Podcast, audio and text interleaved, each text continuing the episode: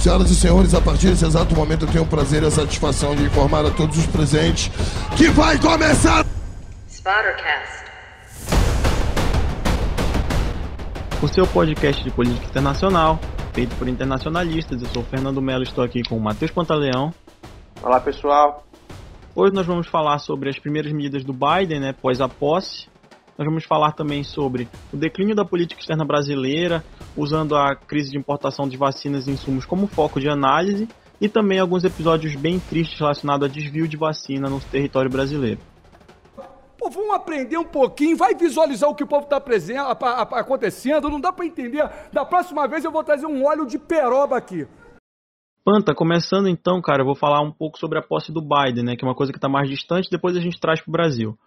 O Biden tomou posse no dia 20, né, se eu não me engano, porque no dia 6 né, tumultuaram a posse dele lá, os apoiadores do Trump, etc. Ele assume um país bem fragilizado do ponto de vista assim civil, né, o apoio civil e tudo mais, porque teve a invasão do Capitólio, já são mais de 400 mil mortes por Covid, crise econômica e tudo mais. Então é um Estados Unidos não tão pujante como já foi em outros momentos. E aí e o Biden então deu alguns assim direcionamentos imediatos ao assumir o cargo. A primeira em relação à pandemia do coronavírus, como eu acabei de falar, mais de 400 mil mortes por corona nos Estados Unidos. O Biden disse, abre aspas, que o coronavírus é uma das batalhas mais importantes que o nosso governo vai enfrentar. Isso já de cara, né? O Biden, cara, ele quer, assim, de qualquer forma que o lockdown volte para os Estados Unidos, ou se não voltar o lockdown, mas ele quer que, que tenham medidas muito rígidas, ele quer principalmente a volta do uso de máscaras. Porém, o Biden tem uma grande dificuldade nesse, nesse cenário, porque nem todos os governadores estaduais estão favoráveis a isso, né? Há medidas restritivas muito pesadas ou até mesmo uso de máscaras. Então, o Biden já disse que vai viajar e conversar com alguns governadores estaduais para tentar convencer, porque ele sabe que isso é muito importante, tu também sabe, todo mundo sabe que o uso de máscara e a, a, o eventual o eventual aumento de restrições é a melhor medida no momento, né?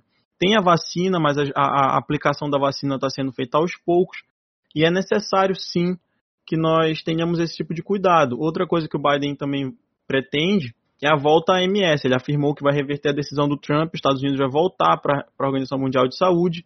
Isso também está diretamente ligado aí ao, ao Biden no combate ao coronavírus. Né? No ponto de vista econômico, isso também está ligado ao coronavírus, ele quer um alívio para proprietários de imóveis e locatários. Isso é porque durante a pandemia muita gente ficou inadimplente, né? Então ele quer que as pessoas tenham assim um, uma tolerância maior ao ser despejados e tudo mais, porque dentro dessa crise econômica, falta de emprego, é muito difícil se manter. Então ele quer é, que medidas econômicas para facilitar isso. De forma prática, tem aí um pacote de 1,9 trilhão de dólares para começar a ajudar essa galera, esse pessoal que está tendo dificuldades econômicas durante a pandemia.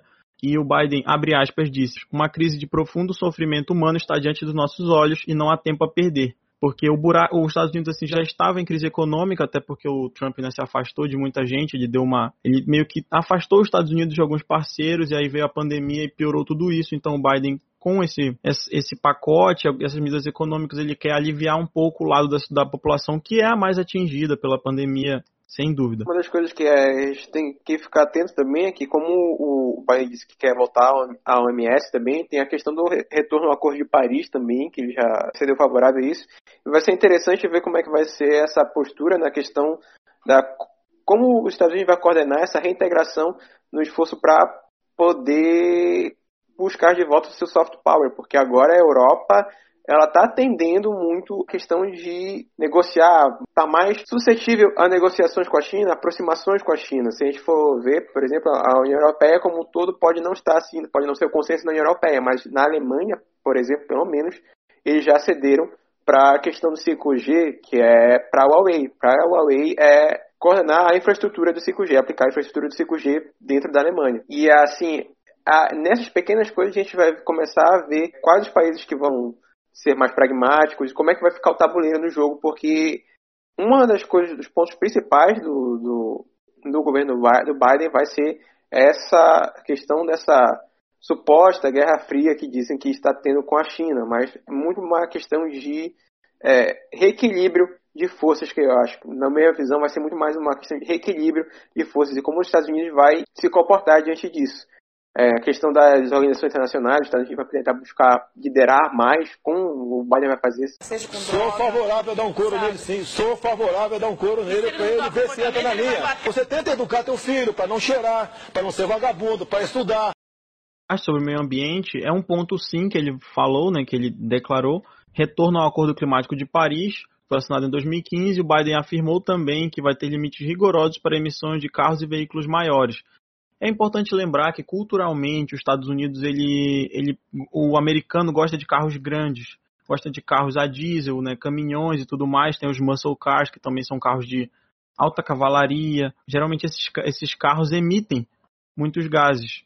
Então é, eu quero, tô curioso para saber como ele vai impor esses limites rigorosos, né, segundo ele rigorosos para a emissão de carros e veículos maiores. Como isso pode impactar até mesmo a indústria automobilística norte-americana ele quer fazer isso até 2030. Assim, é um, é um, ele, na verdade, assim, até 2030 é um programa de conservação. Né? Primeiro volta para o Acordo Climático de Paris, depois é, os limites rigorosos para emissão de carros e veículos, e depois ele quer medidas de conservação de 30% dos territórios e águas, águas norte-americanas.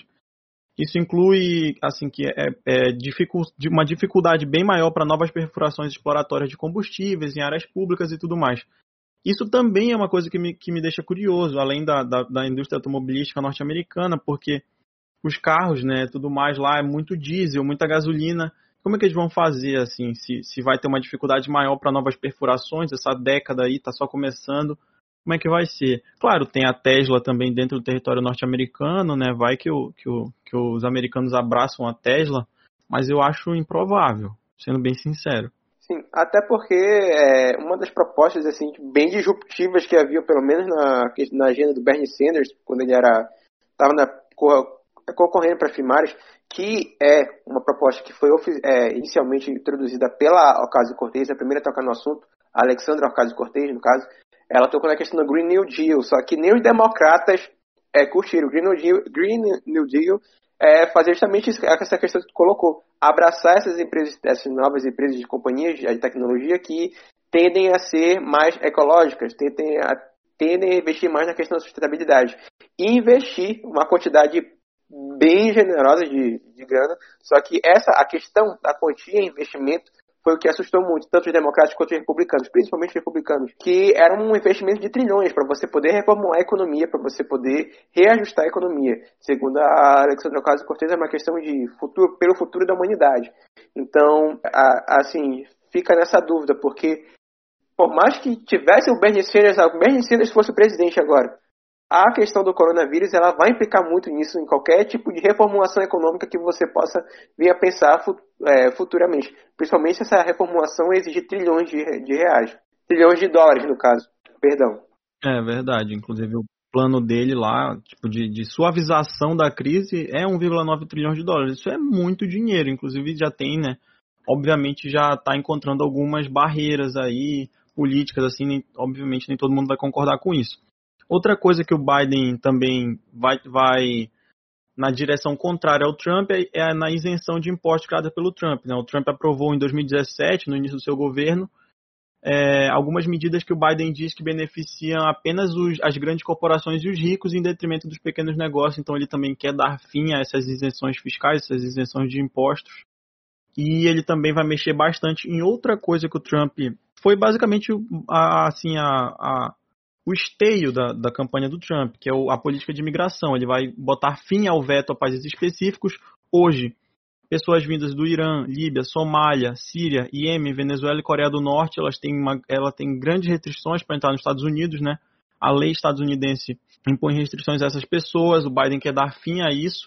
Outra coisa também, essa política inicialmente ela suspendia pedidos de refúgio de pessoas de sete países de maioria muçulmana, mas já foi modificada depois. Isso quer dizer, a, a, a lista era ainda maior do que eu falei aqui para vocês. Tinham vários outros países, mas ainda tem restrições e o Biden vai, ele quer colocar fim a isso. Outra coisa também, ele quer reenviar ao Congresso, ao Congresso o projeto de lei para criar um caminho para a legalização de 11 milhões de imigrantes não documentados. Isso quer dizer que além dele reabrir as portas para esses imigrantes, ele também pretende é, legalizar 11 milhões de imigrantes não documentados. Claro, isso vai levar tempo, a gente não sabe se isso vai se concretizar, mas é a intenção dele aí na, na, na, nas medidas assim, imediatas em relação à política de imigração, que vão totalmente ao contrário ao que o Trump fez durante a campanha dele, fez também durante o governo dele.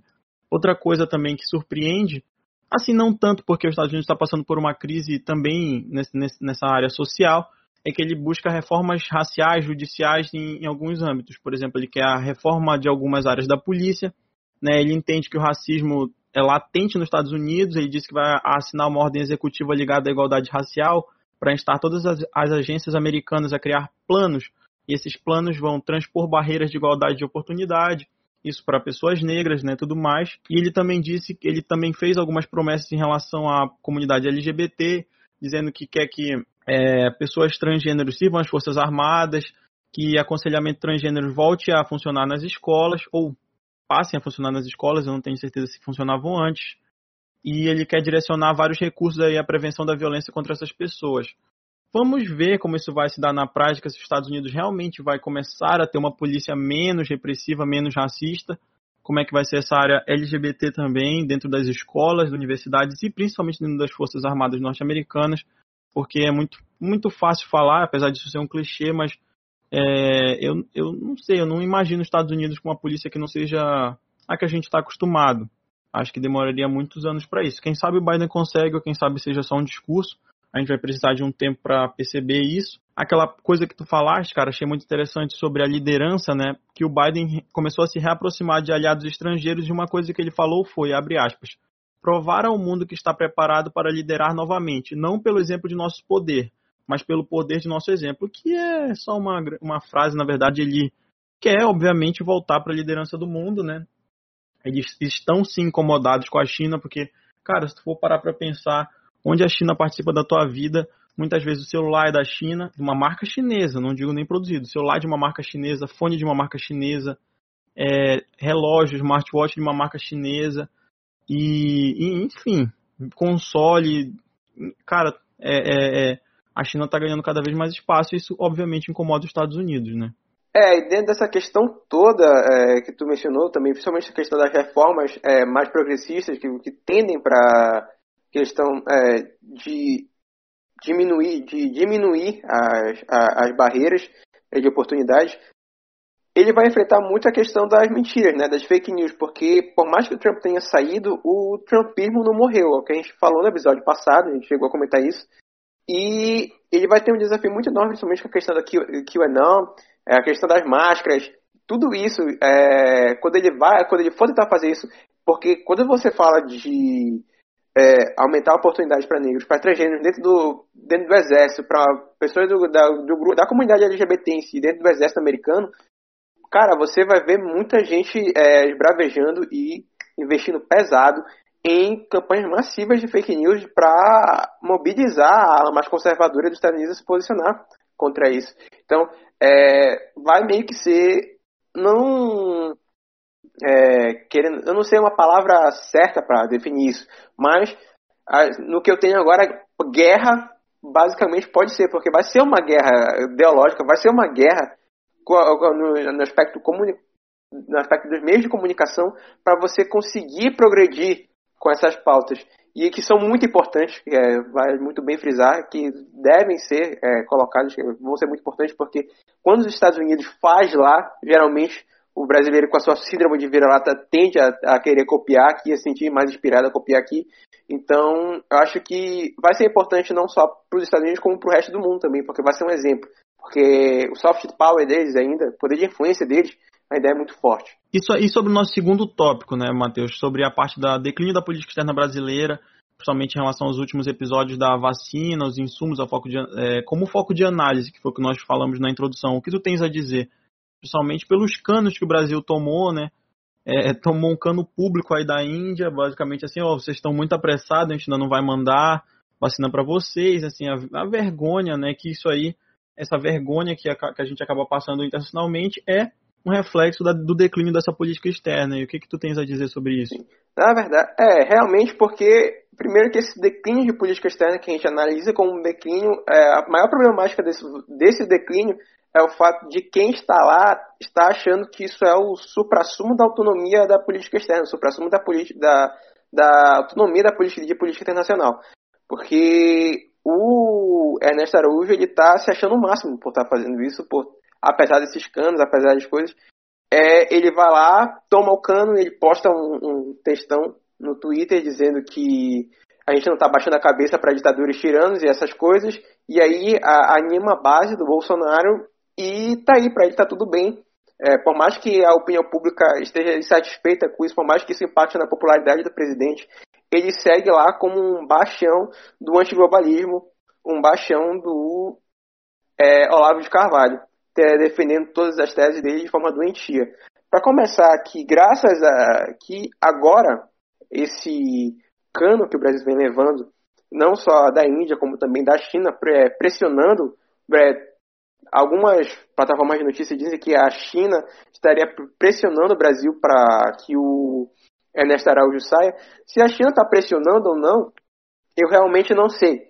É, se a gente for levar em consideração como ela age com os outros países da África, ela tende a fazer pressões sim é, em, outros, em países africanos, mas geralmente com governos que são seus aliados. É, não sei se a China ela tem esse poder suficiente para, por mais que ela tenha é, as coisas que a gente quer, eu não sei se ela estaria pressionando, não posso afirmar, não tenho é, total condições para afirmar que ela estaria pressionando para que o Ernesto Araújo saia. Mas, por outro lado, já há uma pressão dentro do bloco do Bolsonaro, dos militares também, para que o Ernesto Araújo saia, porque a gente precisa reconduzir essa nossa política externa de forma mais pragmática. É, o impacto minimamente pragmática, né? Minimamente pragmática. Sim, minimamente pragmática. Porque se a gente for pegar assim no histórico, FHC, bora pegar trazer do FHC pelo, pelo menos.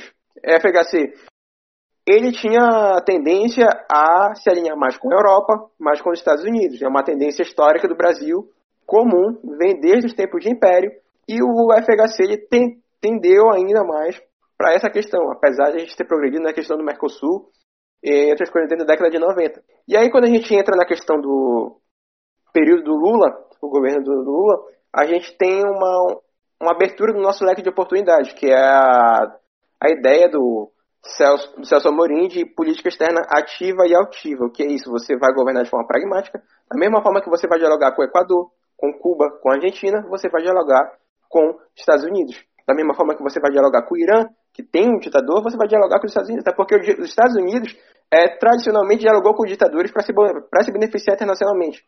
O Brasil foi conquistando uma grande vantagem dentro do seu comércio, é, teve a questão da subida dos preços das commodities, que muita gente diz que o governo Lula se beneficiou muito disso, porque a China estava demandando mais, mas tendem a colocar essa, essa vantagem somente na China, mas ao mesmo tempo que a demanda da China aumentou e fez o preço das commodities a subir no período Lula, é, o Lula se aproveitou disso e não ficou só vendendo para a China. Ele fechou acordos comerciais com outros países para poder vender para esses outros países. E aí que o Brasil conseguiu é, se desenvolver ainda mais, através de uma política externa de comércio mais ativa, mais. É, como é que eu posso dizer?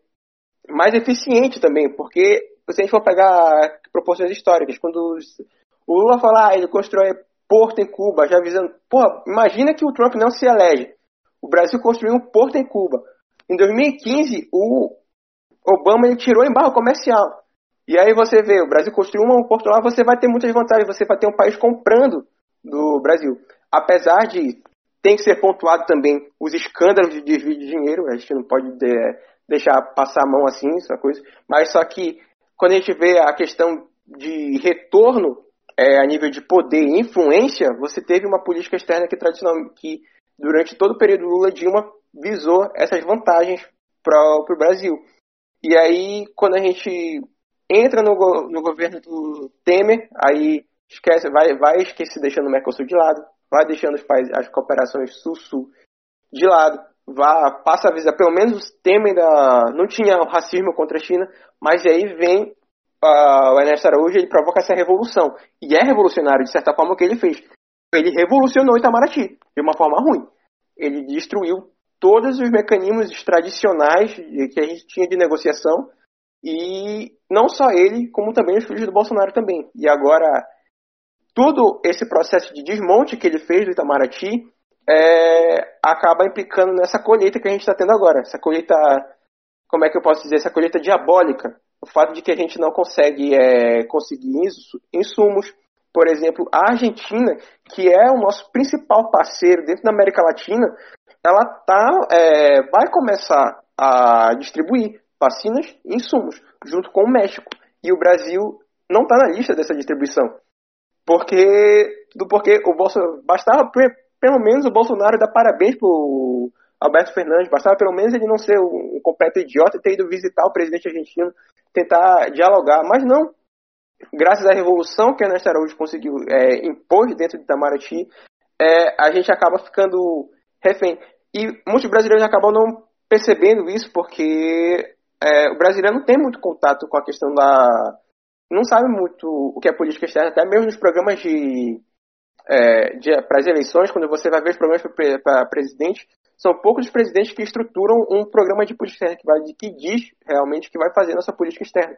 Brasileiro é, não tem muito contato com o que é a política externa. Quando a gente vai pegar, por exemplo, o texto do professor Carlos Milani e Letícia Pinheiro, eles defendem que a política externa deve ser uma política pública, uma política pública que é aplicada além das fronteiras do país e vai precisar, vai ser necessário, principalmente na questão do Brasil, ser é, ter principalmente, principalmente a diplomacia como interlocutor só que, infelizmente, é, acaba que a gente não tem a percepção da importância desse mecanismo, desse instrumento, e do quanto isso impacta nas nossas vidas. E a gente só está sentindo agora porque a gente está tendo um.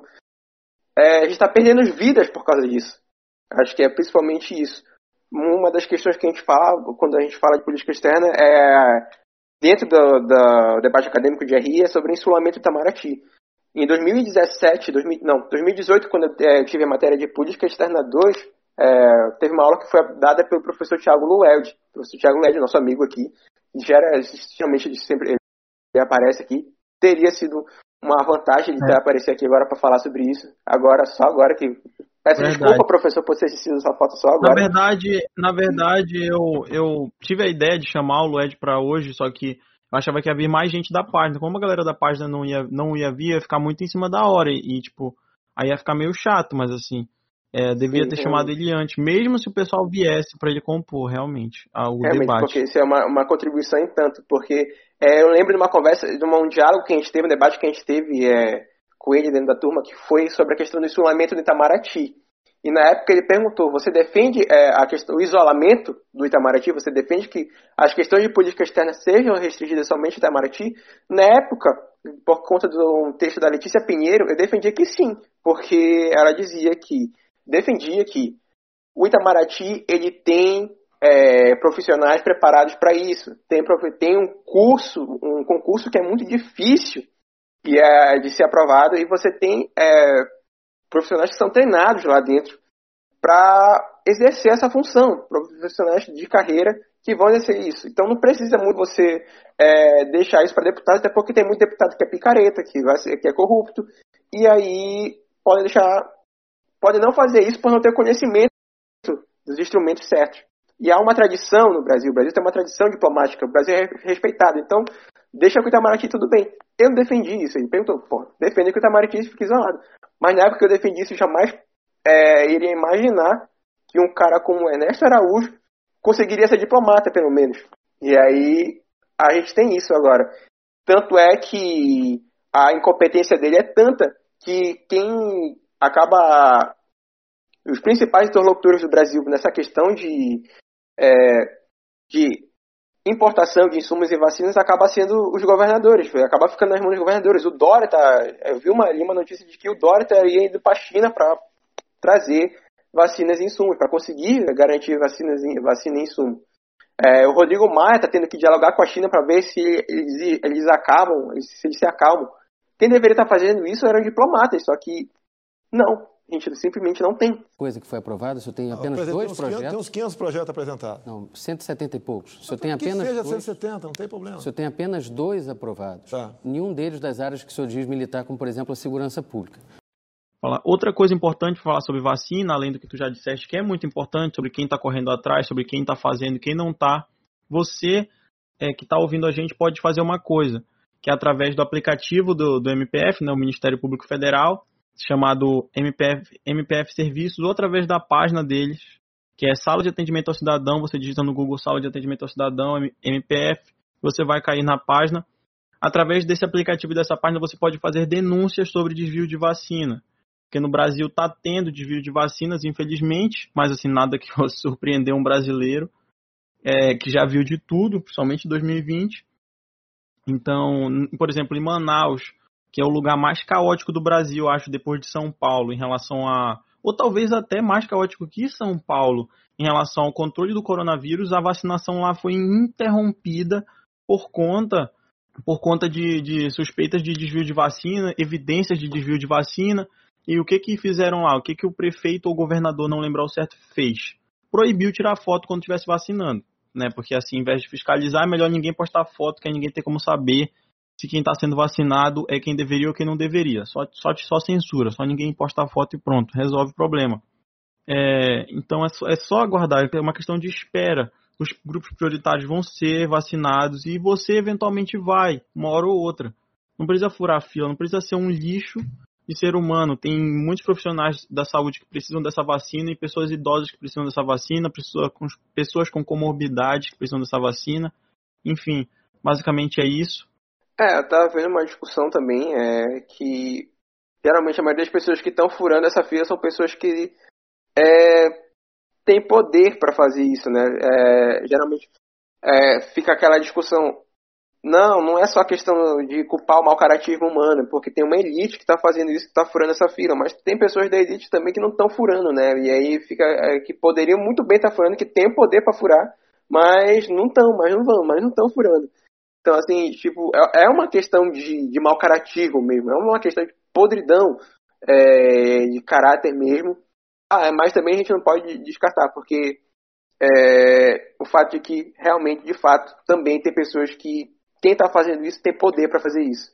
São pessoas que estão lá dentro do é, dentro da Secretaria de Saúde, são pessoas que estão além, que são amigos de pessoas mais poderosas e por aí vai.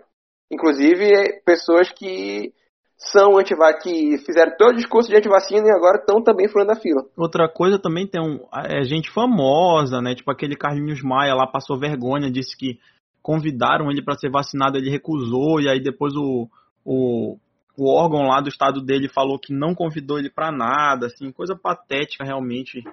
Enfim, a gente acha que está no fundo do poço, mas ainda tem mais, dá para ir mais fundo ainda. Esse foi mais um episódio do Sportcast, seu programa de política internacional apresentado por internacionalistas. Muito obrigado por nos acompanhar até aqui. E fiquem calmos, todos nós seremos vacinados. Não sabe quando, mas vai.